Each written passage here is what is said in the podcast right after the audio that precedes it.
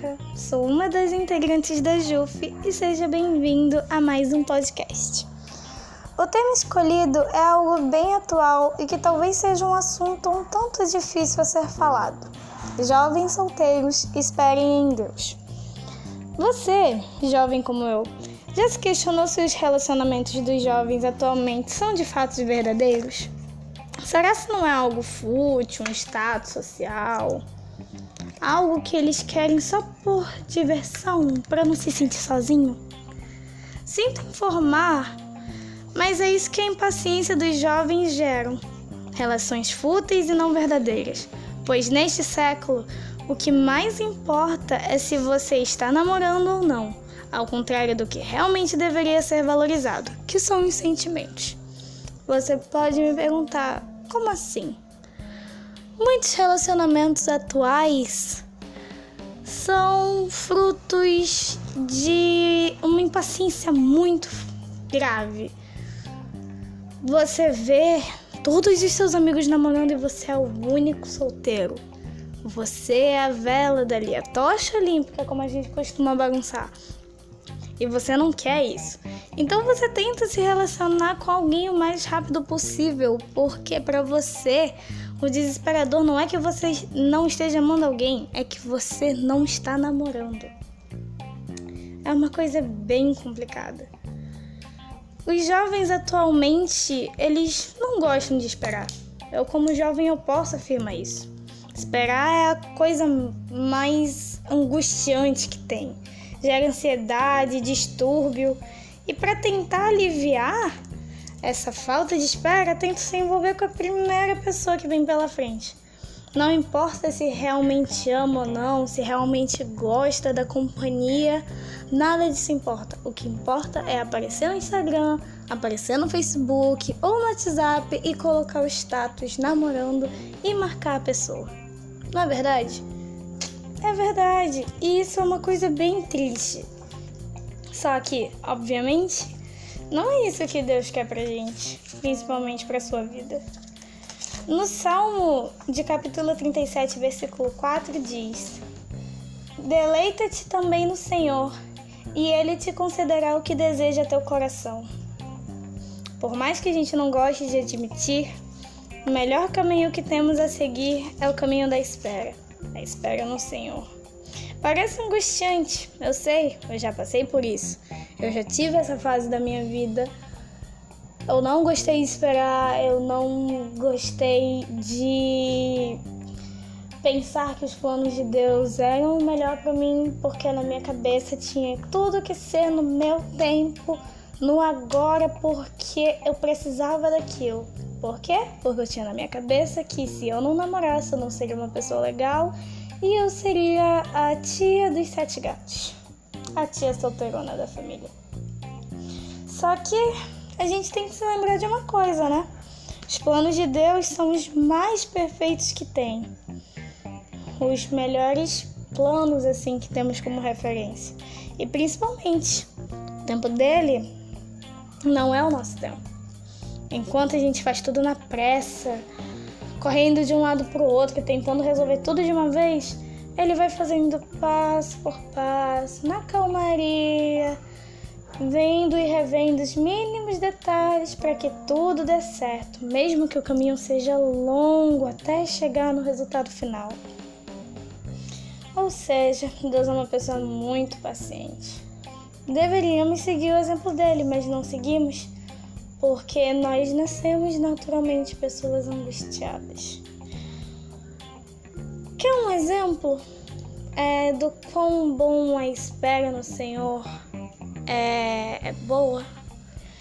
O exemplo que eu posso dar é o de, do casal Abrão e Sarai.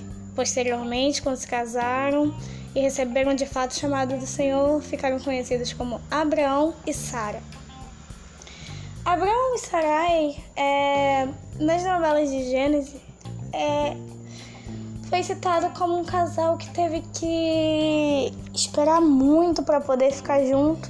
E ainda teve que ir contra o pai de Abraão, porque o pai dele não gostava nem um pouco da ideia do relacionamento dos dois. Porque Sarai, além de ser um fruto da traição dele, filha de um empregado dele. E para o pai de Abrão, o que importava não era o sentimento, o que importava era o dinheiro. E os pais de Sarai, os pais adotivos de Sarai, eram empregados do pai de Abrão. Ou seja, não tinha muito dinheiro. Mas Abrão foi persistente e ele sentiu que ela era a pessoa certa, a pessoa que Deus tinha enviado para ele. E ele foi se atentando aos sinais. E você pode me perguntar quais são os sinais, Bianca? Os sinais, por mais bobos que sejam, são os melhores. Seus pais vão gostar dessa pessoa, seus amigos vão gostar dessa pessoa. Ela não vai ser uma pessoa mal falada, ela vai ser uma pessoa bem culta, por assim dizer. Ela vai te trazer calmaria, você não vai se sentir naquela agitação, naquela angústia, sensação de que vai brigar a, toda, a todo tempo. Vocês vão se sentir bem, é como se literalmente vocês fossem feitos um pro outro. E foi o que Abraão sentiu com Sarai. E por muito tempo, Sarai não quis se envolver com Abraão, porque sabia da revolta que o pai dele tinha e porque ele, ela achava que ele não merecia uma pessoa como ela. Mas Abrão, sendo uma pessoa de fé e que quis esperar Sarai, foi conquistando ela, foi conversando com ela, foi tentando de tudo com ela, porque para ele Sarai realmente valia a pena. E depois de muito esforço, eles finalmente ficaram juntos. Para Abraão foi um dia de festa, para o pai dele, nem um pouco. Foi um, é, foi um casal jovem, é um casal bem jovem, nossa faixa etária de idade. Um casal que tinha tudo para dar errado se ele seguisse os conselhos do pai. Mas o Abrão, ele decidiu escolher o conselho do seu pai maior, que é Deus. Porque seu pai maior, que é o nosso pai também, disse para ele de formas indiretas que Sarai era a pessoa certa. Abraão podia ter se envolvido com qualquer pessoa, enquanto Sarai ficava naquela indecisão, mas Abraão não ficou com ninguém e ficou à espera dela. Depois que, se, que ficaram juntos, tiveram mais um problema. Sarai era infértil. Tiveram que esperar mais um tempo até Deus fazer o milagre da vida, que foi Sarai conseguir gerar um filho. É... Com esse exemplo, você pode ver. Deus tem os melhores planos.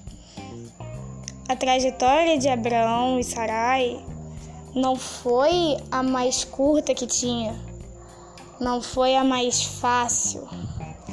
Teve que ter lutas, brigas entre família e coisas do gênero, mas no fim tudo deu certo. Da novela foi o casal mais fofo que eu vi, o casal que eu mais admirei e que eu disse: quando eu namorar, eu quero que meu relacionamento seja como o de e Sarai, porque era um relacionamento respeitoso, era um relacionamento bonito e admirável, diferentemente dos muitos relacionamentos que tinham, que era por futilidade, ganância. Porque desde aquele tempo o que era valorizado não era o amor, era dinheiro era manufaturas, por assim dizer. E você não deve focar nos bens materiais. Você nasce sem nada, você vai morrer sem nada. Do pó você veio e do pó você voltará. É... Então, como eu já ouvi por muito tempo, e eu não gostava da ideia, mas eu acho que realmente o melhor conselho que tem é esperem em Deus. Literalmente, esperem em Deus. Melhor coisa que vocês vão poder fazer. É angustiante, é doloroso, você acha que não vai conseguir, mas tenta. Dá uma oportunidade para Deus fazer da sua vida uma vida boa e trazer para sua vida uma pessoa que realmente mereça o seu amor e não uma pessoa que só vai querer namorar com você por um status social, tá bom? Um beijo e até o próximo podcast.